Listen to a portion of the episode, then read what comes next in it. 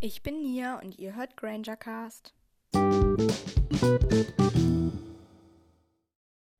Hallo und herzlich willkommen bei der 44. Folge von Grangercast. Ja, ähm, in dieser Folge gibt es noch mal ein paar interessante Fakten, die ihr hoffentlich noch nicht kanntet. Ja, ich hatte jetzt auch nicht so viel Zeit und so ähm, für Podcast, deswegen kommt jetzt einfach eine Faktenfolge, keine Ahnung. Ähm, ja, viel Spaß.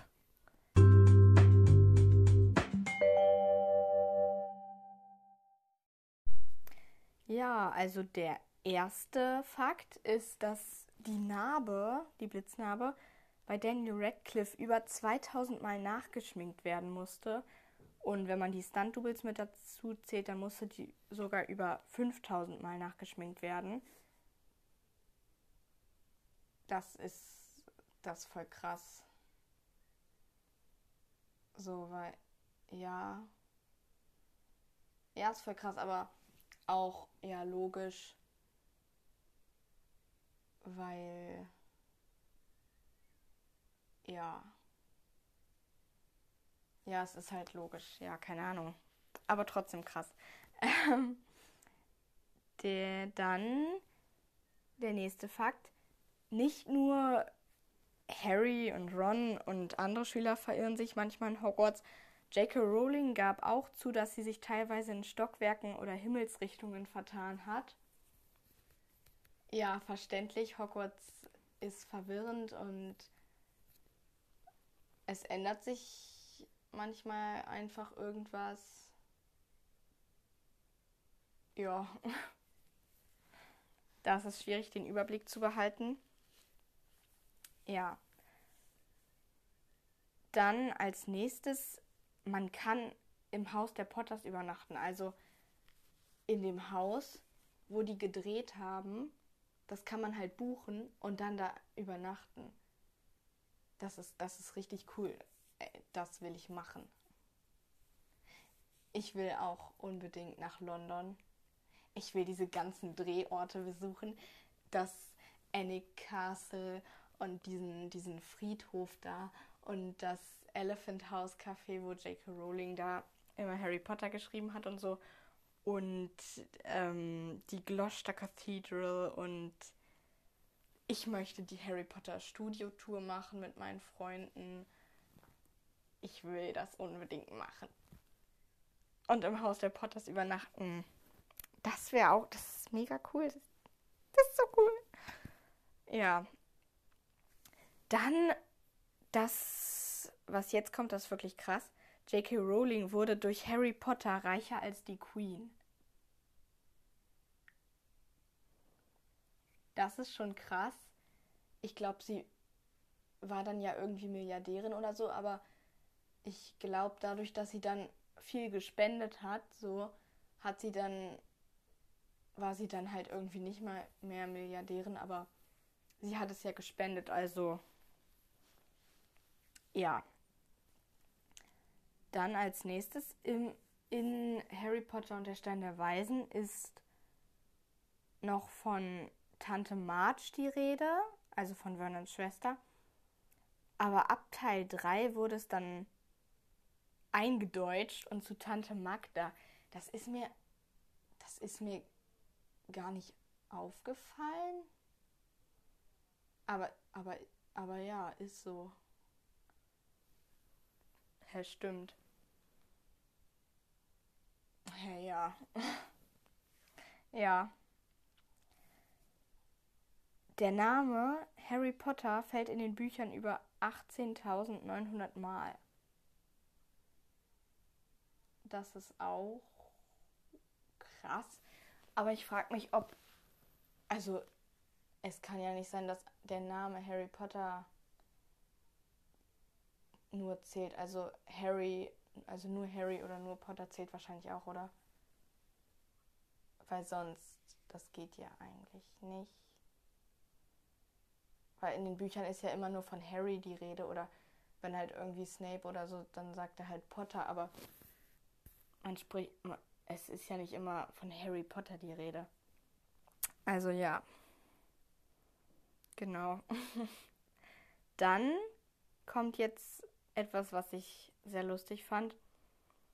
Ähm, Im dritten Teil hat, ist der Director ja Alfonso Cuaron und der kommt irgendwie aus Mexiko oder so. Und dann hat der ja wahrscheinlich so mit der Aussprache spricht das irgendwie manches vielleicht ein bisschen anders aus oder so, keine Ahnung. Auf jeden Fall wollte er dann bei dieser Szene, wo die Dementoren um den Zug, also in den Zug kommen, wollte er, dass halt da, der Regen an den Scheiben und so, dass halt das ganze Wasser zu Eis wird. Und Eis ist ja auf Englisch halt auch Eis. Aber für die Leute, die das dann gemacht haben, klang das halt wie Eis, also Augen. Und ja, dann wurde das der Regen halt nicht zu Eis, dann hat es halt Augen geregnet. Ähm, ja, da war der Alfonso Cuaron etwas verwirrt, aber ich denke, es war auch sehr lustig. Hä? Vor allem, hä? Warum sollte man das denn machen? Warum sollte man. Was hat denn das mit Harry Potter zu tun? Das... Oh Gott. Dann als nächstes Harry Potter und die Heiligtümer des Todes. Also ja, der Titel von dem Buch. Das, das Buch hätte auch anders heißen können. Nämlich entweder Harry Potter und der Elderstab. Das ist ja eigentlich. Ja, der Elderstab ist ja eins der Heiligtümer des Todes. Macht eigentlich Sinn und ähm, es geht ja auch quasi um den Elderstab. Aber wie es auch hätte heißen können, ist Harry Potter und die Peveril-Suchmission. Was so? Wie? Wie kommt man denn da drauf, ein Buch so zu nennen, hä? Das. Okay, also Harry Potter und die Heiligtümer des Todes klingt definitiv besser.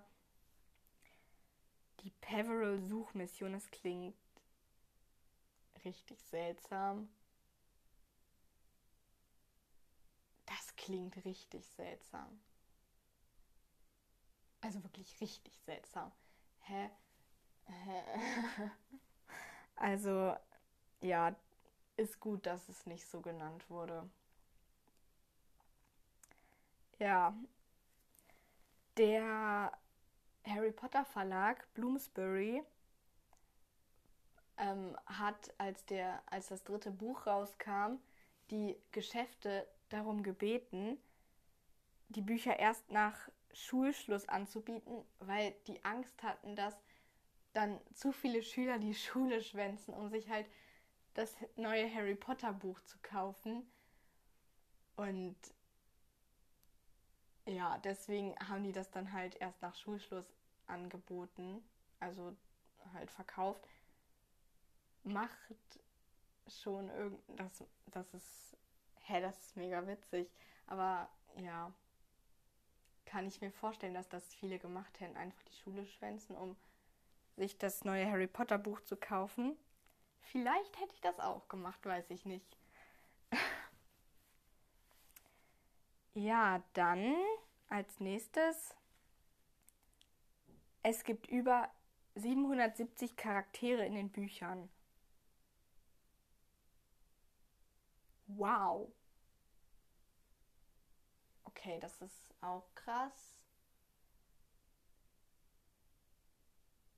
Ich habe gerade mega Bock, die einfach alle alle Charaktere zu sammeln, so alle aufzuschreiben und zu so einer Liste zu machen. Kann ich ja mal machen. Ja, weiß ich nicht. Dann der nächste wirklich interessante Fakt. Das wirklich, das ist, das fand ich cool. Ähm, nachdem J.K. Rowling halt Harry Potter fertig geschrieben hatte, haben die so einen Schreibroboter irgendwie, haben die halt da die Harry Potter Geschichte halt da reingemacht, keine Ahnung. Und dann wollten die, dass der halt Harry Potter weiterschreibt, weil das, weil die das halt irgendwie ausprobieren wollten, ob das funktioniert. Und dieser Schreibroboter hat einfach so ein Kapitel geschrieben, das heißt der Hübsche. Und in dem und der hat geschrieben unter anderem, dass sich zwei Todesser küssen. Ron verspeist Hermines Familie und Harry fällt monatelang die Treppe runter. Ja. Gut. Interessant. Würde ich mir auf jeden Fall gerne mal durchlesen. Ja.